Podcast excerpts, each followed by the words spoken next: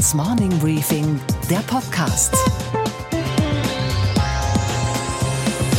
Einen schönen guten Morgen allerseits. Mein Name ist Gabor Steingart und wir starten jetzt gemeinsam in diesen neuen Tag. Heute ist Mittwoch, der 16. Januar. The eyes to the right 202, the nose to the left 432. So the nose have it, the nose have it. Unlock! Wir haben einen historischen Moment erlebt im House of Parliament an der Themse, ist der Brexit-Deal gestern Abend abgelehnt worden. Das Nein war klar und deutlich, wie es klarer und deutlicher eigentlich nicht hätte sein können. Über 400 Abgeordnete dagegen, kaum 200 dafür. Seit 100 Jahren hat kein Premierminister eine Abstimmung derart wuchtig, derart hoch verloren. Das war Vorsatz von den Abgeordneten, die gar nicht mehr erreichbar waren, auch nicht für den dramatischen Appell der Theresa May. Mr. Speaker, this is the most significant vote that any of us will ever be part of. It is the people of this country who entrusted us with the sacred right to build for them and their children and grandchildren the brighter future they expect and deserve. Sie hat gekämpft, sie hat verloren und natürlich war sie darauf vorbereitet. Nur Sekunden nachdem ihre Niederlage offiziell verkündet war, stand sie schon wieder am Rednerpult. Sie war jetzt nicht mehr die leidenschaftliche Kämpferin wie kurz zuvor, sondern die kühle Bürokratin, die Managerin ihrer eigenen Niederlage. Sie werde sich, sagte sie, einem Misstrauensvotum stellen, wenn die Labour Party es denn wolle. But I ask members on all sides of the House to listen to the British people who want this issue settled and to work with the government to do just that. Und Jeremy Corbyn, der Labour-Chef und Oppositionsführer, nahm Mays Angebot dankend an.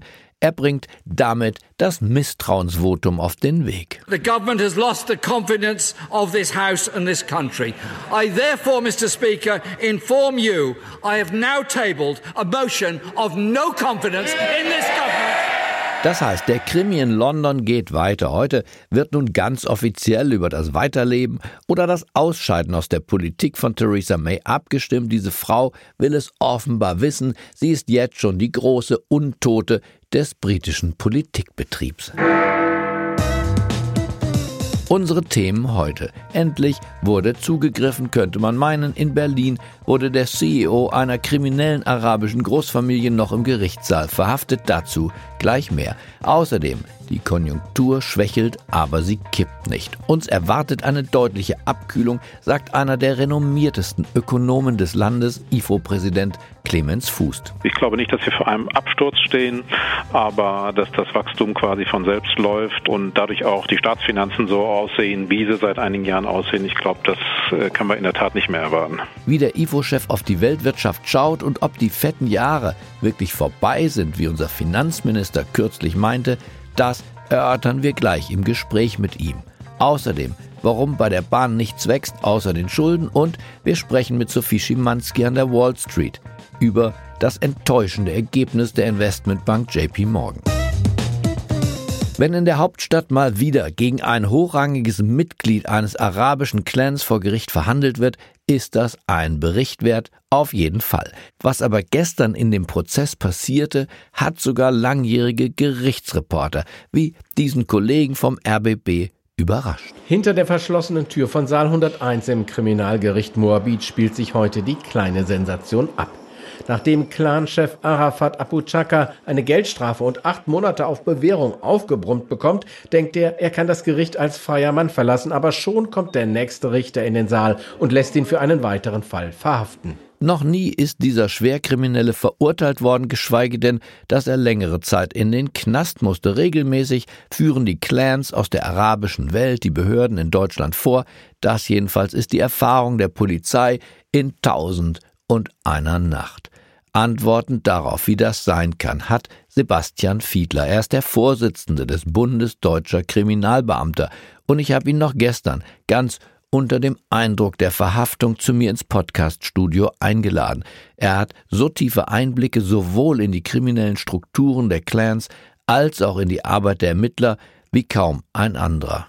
Hallo, Herr Fiedler. Hallo, ich grüße Sie. Einer der ganz Großen der Clan-Kriminalität, Arafat Abu Chaka, ist mitten im Gerichtssaal verhaftet worden. Ja, da kann man sich ja erstmal nur freuen. Also hoffen wir mal, dass die äh, Ermittlungen so Substanz äh, haben, dass es am Ende auch tatsächlich zu einer Verurteilung reicht. Ist das ein richtig großer Tag für die Kriminalpolizei, dass ein solcher Mann gefasst wurde? Naja, also das ist zunächst mal, glaube ich, was für die Schlagzeilen und ist, glaube ich, ein Ermittlungskomplex von sehr vielen. Ne? Also man muss sich, glaube ich, immer wieder vor Augen führen, dass wir hier über tausende Clanmitglieder in Deutschland sprechen, verteilt auf vier Bundesländer im Wesentlichen. Aber es treten jetzt naja, mehrere Ermittlungskomplexe an unterschiedlichen Stellen zutage und das wirft immer mal wieder so ein Schlaglicht darauf, was die Brüder sind es insbesondere da alles so treiben. Wie viele Clans sind denn das eigentlich? Wie viele verschiedene Familien, die sich da betätigen mit den Themen ja von Geldwäsche, Prostitution, Schutzgelderpressung, Diebstahl, auch Mord vielleicht? Sagen wir mal, es ist eine zweistellige Anzahl von Clans. Die sind insbesondere verteilt auf die Bundesländer Berlin, Bremen, Niedersachsen, Nordrhein-Westfalen natürlich ganz stark mit den Ruhrgebietstädten.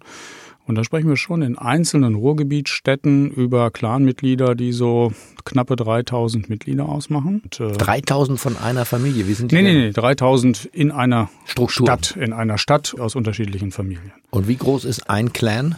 Ja, das kann schon mal ein paar hundert Leute bis äh, eine vierstellige Anzahl äh, selbstverständlich erreichen. Ja, das hat natürlich auch ein Stück weit damit zu tun, dass man so dafür sorgt, dass der Clan Clan bleibt. Also da wird untereinander geheiratet, dafür wird gesorgt. Also schon gut organisiert, wenn Sie so wollen. Ich habe sehr viel ausführlicher mit Sebastian Fiedler gesprochen, der nicht nur Vorsitzender beim Bund Deutscher Kriminalbeamter ist, sondern auch noch Chef der Kripo Akademie. Warum seit 30 Jahren nichts passiert, wieso die Politik fatale Fehler macht und was passieren muss, um diese kriminellen Großfamilien in den Griff zu kriegen, das hören wir in unserem Gespräch, das wir in den nächsten Tagen senden. 1,5 Prozent, eine Befürchtung wird zur Zahl. Das Wirtschaftswachstum in Deutschland verlangsamt sich. Das sagt jetzt ganz offiziell das Statistische Bundesamt. Nicht die Volkswirtschaft als Ganzes, aber eben das Wachstum der Volkswirtschaft schrumpft. 2017 waren es noch 2,2 Prozent. Nicht überrascht hat das Ganze den Präsidenten des IFO-Instituts in München, Clemens Fußt. Er braucht keine Glaskugel, um die wirtschaftliche Entwicklung vorauszusehen. Der Geschäftsklimaindex seines Instituts, für den jeden Monat in den Firmen nach der Stimmung gefragt wird, hat die Trübung kommen sehen. Ich habe ihn angerufen und mit ihm darüber gesprochen, was die Weltwirtschaft nun erwartet und was Deutschland jetzt tun muss, tun müsste, um mit einem blauen Auge davonzukommen und nicht mit einem wirtschaftspolitischen Knockout. Hallo, Herr Fußt. Hallo, Herr Steingart, ich grüße Sie. Wollte einfach mal fragen, wie geht's? Ich meine, Ihnen und der deutschen Volkswirtschaft. Ja, mir geht's sehr gut. Der deutschen Volkswirtschaft geht's noch ganz okay, würde ich sagen. Die fetten Jahre sind vorbei, sagt der Bundesfinanzminister. Hat er recht? Ja, ich glaube, es wird ein bisschen ungemütlicher. Also ich glaube nicht, dass wir vor einem Absturz stehen, aber dass das Wachstum quasi von selbst läuft und dadurch auch die Staatsfinanzen so aussehen, wie sie seit einigen Jahren aussehen. Ich glaube, das äh, kann man in der Tat nicht mehr erwarten. Über die Staatsfinanzen reden wir gleich nochmal, aber zunächst mal die Weltwirtschaft. Versuchen Sie das doch mal in einfachen Worten zu erklären. Woher kommt es, dass ein Zyklus wie der schöne, lange, vitale, den wir erlebt haben, dann auf einmal so zu Ende geht? Es gibt natürlich Veränderungen. Länder wachsen bis zu einem gewissen Niveau. Nehmen wir mal China. Das ist ein Land, das ist bislang gewachsen, vor allem durch das Nutzen von Technologien aus entwickelten Ländern. Jetzt stößt das aber an Grenzen. Man hat übernommen, was man übernehmen kann. Jetzt künftig muss China durch Innovationen wachsen. Das sind ganz andere Spielregeln und ganz andere Anforderungen. Deshalb endet jetzt eine Phase. Das ist ein Grund dafür, dass Konjunkturzyklen entstehen. Das andere sind Kreditzyklen. Ein Finanzsektor entwickelt sich es wird gebaut, der Immobiliensektor entwickelt sich, Unternehmen investieren, der Optimismus wächst und irgendwann stellt man dann fest, dass das Ganze vielleicht ein bisschen zu weit gegangen ist, dass man zu hohe Risiken eingegangen ist, dass man wieder vorsichtiger werden muss und so entstehen Konjunkturzyklen. Gleichzeitig nicht erst seit Keynes bemüht man sich um eine Globalsteuerung. Auch die Firmen selber haben große Stäbe, die sich genau darum kümmern. Wenn der Zyklus in China zu Ende geht, dann ist er vielleicht in Lateinamerika erst am Beginn. Wenn Russland nicht läuft oder die Gaspreise steigen, dann kaufen wir vielleicht Nickel und Kupfer billiger ein. Warum klappt auch dieses, ich sag mal doch im computergestützten Zeitalter anspruchsvolle Ansinnen, dass wir das balancieren können, diese Chancen und die Risiken dieser Welt? Warum klappt das nicht? Das Ganze ist zu kompliziert. Also das quasi zu kontrollieren und alles so zu balancieren, darum bemüht man sich, aber das kriegt man eben nicht perfekt hin. Die Weltwirtschaft ist ja nicht zentral gesteuert, sondern sie ist gesteuert dezentral durch die Wünsche von Milliarden von Menschen und die Pläne. Es ist ja überhaupt schon ein Wunder, dass das Ganze so gut koordiniert wird. Die Weltwirtschaft, die koordiniert ja die Handlungen von Milliarden von Menschen und irgendwie werden immer mehr Menschen gut versorgt, immer weniger leben in Armut. Also das klappt schon ganz ordentlich, aber es ist eben eine Koordinierung Koordinierungsaufgabe, die so komplex ist, dass sie einfach nicht perfekt funktioniert. Niemals? Oder denken Sie, dass das mit künstlicher Intelligenz möglich sein wird, Angebot und Nachfrage so fein zu justieren und so auszubalancieren, dass wir diese Schwankungen jedenfalls nicht mehr als Krise und Massenarbeitslosigkeit mit allen politischen Implikationen, die das mit sich bringt, erleben werden?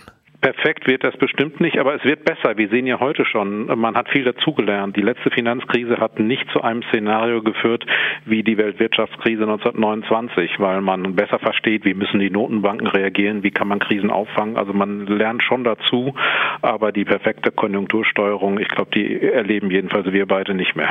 Es kommt sehr auf unser beider Lebenserwartung ein. Ich rechne mit weiteren 50 Jahren, Herr Fuß. ja, selbst, ich bin auch optimistisch, aber für uns beide, aber aber äh, trotzdem, wir werden das nicht mehr erleben, dass die Zyklen weg sind. Diese Konjunkturschwankungen sind auch für viele Vorstände, das wissen wir beide, eine schöne Ausrede, wenn es runtergeht. Das ist ja China der Markt oder da läuft dieses und jenes auf der Welt schlecht oder das sind die Ölpreise. In Wahrheit ist es doch so, dass sich beide Dinge überlagern. Strukturveränderung, die man möglicherweise forciert oder auch verschlafen hat und Konjunktur Einbrüche. Beispielsweise China trägt ja nur mit sieben Prozent zu unseren Exporten bei, wird jetzt aber bei allen Autofirmen genannt für die Rückgänge von Gewinn und Umsatz. Ja, das ist ein Klassiker, dass man sich Ausreden sucht. Es gibt natürlich auch Fehler der Unternehmen. Man muss natürlich sehen, China ist nur sieben Prozent, aber das ist der stark wachsende Markt. Die anderen Märkte, die sind vielleicht vom Volumen her wichtiger, aber die wachsen nicht so dynamisch. Deshalb, wenn es in China dann anders wird, wenn das Wachstum da einbricht, dann ist das schon besonders schmerzhaft die Staatsverschuldung. Damit versucht man tatsächlich ja auch auszugleichen. Warum es uns besser ging nach der letzten Krise, hat ja auch was damit zu tun mit der Politik der Geldschöpfung über die EZB und über die Staatsverschuldung. Wie beurteilen Sie heute die Lage in der westlichen Welt, naja, zehn Jahre nach Lehman Brothers? Ich glaube, wir haben gelernt, wie wichtig Geldpolitik und Fiskalpolitik ist, auch Staatsverschuldung, um Schwankungen aufzufangen. Was mich beunruhigt, ist, dass wir vom Niveau der Staatsverschuldung nur immer in eine Richtung wandern, nämlich nach oben. Es wäre eigentlich gut, wenn wir in guten Zeiten die Staatsschulden stärker runterbringen würden. In manchen Ländern ist es gelungen, in Deutschland zum Beispiel, aber in anderen Ländern eben nicht. Bis jetzt sind wir noch nach jeder Krise mit einem deutlich höheren Niveau rausgekommen und wir stehen dann immer schlechter da, wenn es in die nächste Krise geht. Das beunruhigt mich, denn irgendwann ist das Ende der Fahnenstange erreicht. Und da muss man in der Krise hinterher sparen und dann wird es richtig ungemütlich. Mein Amerika gibt ja gerade wieder unter Donald Trump richtig Gas. 41 Prozent plus Staatsverschuldung geplant in 2019, erste Quartal gegenüber erste Quartal 2018. Eigentlich ist das doch Wahnsinn, oder nicht? Äh, es ist Wahnsinn aus dem Blickwinkel der Konjunkturpolitik, denn hier werden ja Schulden gemacht, nicht in einer Krise, sondern auf dem Höhepunkt eines Booms. Das ist also genau so, wie man es nicht machen sollte. Trotzdem hat der Wahnsinn auch Methode. Die Republikanische Partei interessiert sich weniger für Konjunkturpolitik. Die wollen den Staatssektor dauerhaft klein halten. Und wenn man das will, dann muss man nur genug die Steuern senken und Schulden machen, denn dann sind auch zukünftige demokratische Mehrheiten gezwungen, die Schulden zurückzuzahlen und können nicht so viele Staatsausgaben sonst tätigen deswegen also den Sozialstaat nicht ausbauen. Das nennt man Politik verbrannter Erde, ist sehr unschön, hat aber eine gewisse Logik. Und ist Charakteristikum der Trump-Administration, würden Sie sagen? Ja, das ist eher die Philosophie der Republikanischen Partei, die einen kleinen Staat möchte. Das kann man ja so wollen. Aber auch künftige Regierungen zu binden, indem man sehr hohe Schulden macht, auch denen die Spielräume wegzunehmen, das ist jedenfalls nicht besonders edel. Da ist es mir lieber, wie wir es in Deutschland oder Europa haben, mit Schuldenschranken.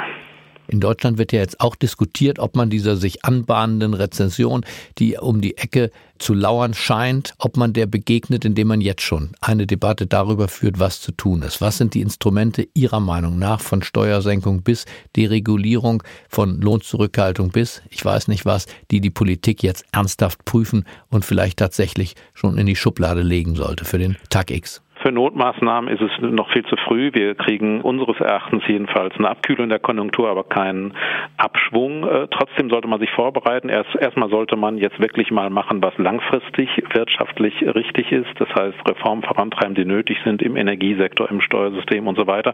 Und dann denke ich, sollte man äh, öffentliche Investitionsprojekte, die wir jetzt nicht durchführen können, weil die Bauwirtschaft überausgelastet ist, die sollte man zu Ende planen und gewissermaßen in der Schublade haben, damit, wenn der nächste Abschwung kommt, wenn Kapazitäten frei werden, dass man dann auch die öffentlichen Investitionen sofort anschieben kann und nicht erst drei Jahre warten muss, weil die Planungsverfahren nicht beendet sind.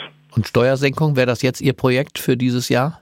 Mit Sicherheit nicht aus konjunkturellen Gründen. Wir müssen langfristig überlegen, wie hoch soll die Steuerlast sein. Also wenn wir hohe Staatsausgaben wollen und weiter steigende, dann missbrauchen wir auch weiter steigende Steuereinnahmen. Das ist letztlich eine politische Entscheidung. Ich wäre schon dafür, in der Unternehmensbesteuerung etwas zu machen. Wir müssen darauf aufpassen, dass die Rahmenbedingungen hier attraktiv bleiben und attraktiver werden für Investitionen.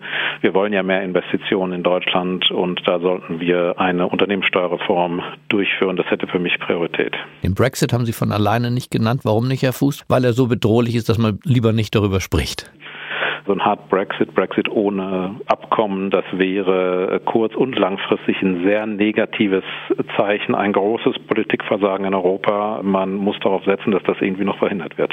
Und wie viel Prozent Wachstum würde uns das kosten im laufenden und im kommenden Jahr? Ja, ist kaum vorherzusagen, weil eben unklar ist, wie die Politik dann darauf reagieren wird, wenn es lange Schlangen gibt am Kanaltunnel, auch wie die Finanzmärkte reagieren. Aber äh, helfen wird es dem Wachstum jedenfalls nicht.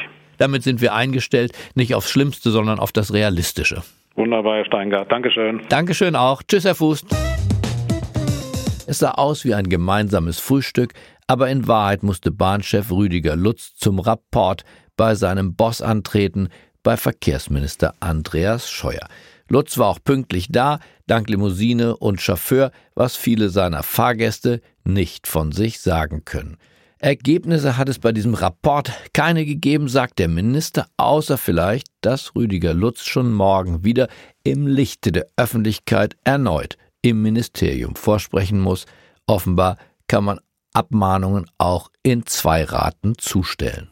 Der Bahnvorstandsvorsitzende muss nachlegen und zwar deutlich. Dabei ist Lutz doch der beste Mitarbeiter, den man sich bei Flixbus wünschen kann. Niemand hat es besser geschafft, die große Konkurrenz der Bahn so kraftvoll voranzubringen. 40 Millionen Passagiere jährlich benutzen mittlerweile das private Busunternehmen, obwohl die Politik, die Gesellschaft sich vorgenommen hatte, Verkehr von der Straße auf die Schiene zu verlagern. Flixbus verbindet. Nie war günstiges Reisen komfortabler mit viel Beinfreiheit und Toiletten an Bord.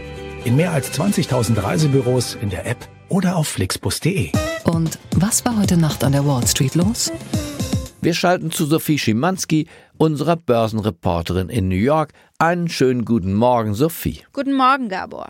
Da hebt jemand die Preise an und alle sind begeistert. Das gibt's doch auch wirklich nur an der Börse oder Sophie, was genau ist da bei Netflix los gewesen? In der Tat, Netflix verteuert die Abos. Der Preis des beliebtesten Abos steigt zum Beispiel von 11 auf 13 Dollar. Die Kunden, die wird das natürlich nicht freuen, aber die Anleger umso mehr. Es ist einfach eine größere Gewinnquelle oder eine Quelle von größeren Gewinnen. Und so bescheren sie der Aktie ein Drei-Monats-Hoch von etwa 350 Dollar. Gute Zahlen hat auch JP Morgan zu bieten, aber da sind die Anleger nicht begeistert. Der Gewinn steigt zwar um 67 Prozent gegenüber dem Vorjahresquartal, klingt nicht verkehrt und Trotzdem fällt die Aktie. Warum?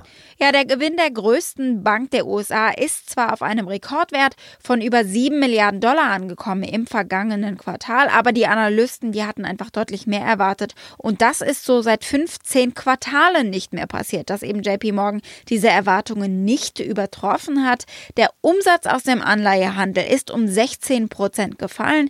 Die Volatilität des Aktienmarktes hat die Bank ebenfalls böse erwischt und das muss ja eigentlich nicht sein. An den Preisschwankungen kann man ja durchaus auch verdienen. Das war aber nicht der Fall bei JP Morgan. Und dann ist da noch der Shutdown der amerikanischen Administration, Sophie, der längste aller Zeiten und er fängt jetzt auch an der Börse Probleme zu machen, ganz praktische offenbar. Ja, es fehlen wichtige Statistiken, die nicht kommen, weil in den Behörden nicht gearbeitet wird. Am wichtigsten wahrscheinlich, dass beim Handelsministerium momentan keine Zahlen, keine Daten zur Handelsbilanz kommen und das eben in der momentanen Situation rund um alle möglichen Handelskonflikte. Diese Zahlen brauchen die Anleger aber, um Investitionsentscheidungen zu treffen und diese Zahlen braucht auch die Notenbank für ihre Entscheidungen in Sachen Geldpolitik. Keine Statistiken bedeutet momentan keine Entscheidungen und keine Entscheidungen heißt noch mehr Unsicherheit im Markt als sowieso schon und das schadet natürlich. Und was, Gabor, geht eigentlich gar nicht? Dass das Bundeskanzleramt schon 18 Jahre nach seiner feierlichen Fertigstellung massiv erweitert werden soll. 400 neue Büros für wahrscheinlich dann 400 fleißige Beamte. Auf der anderen Spreeseite genau gegenüber dem heutigen Kanzleramt soll dieses Mini-Kanzleramt entstehen, das ja so mini gar nicht ist. Als wenn der Reformstau in der Sozial- und Steuerpolitik und das Versagen des Rechtsstaates mit neuen Räumen und neuen Beamten zu bekämpfen wäre, neuer Mut wäre doch viel besser, aber den kann man eben nicht beim Architekten bestellen. Ich wünsche Ihnen einen zuversichtlichen Start in diesen neuen Tag. Bleiben Sie mir gewogen. Es grüßt Sie auf das Herzlichste. Ihr Gabor Steingart.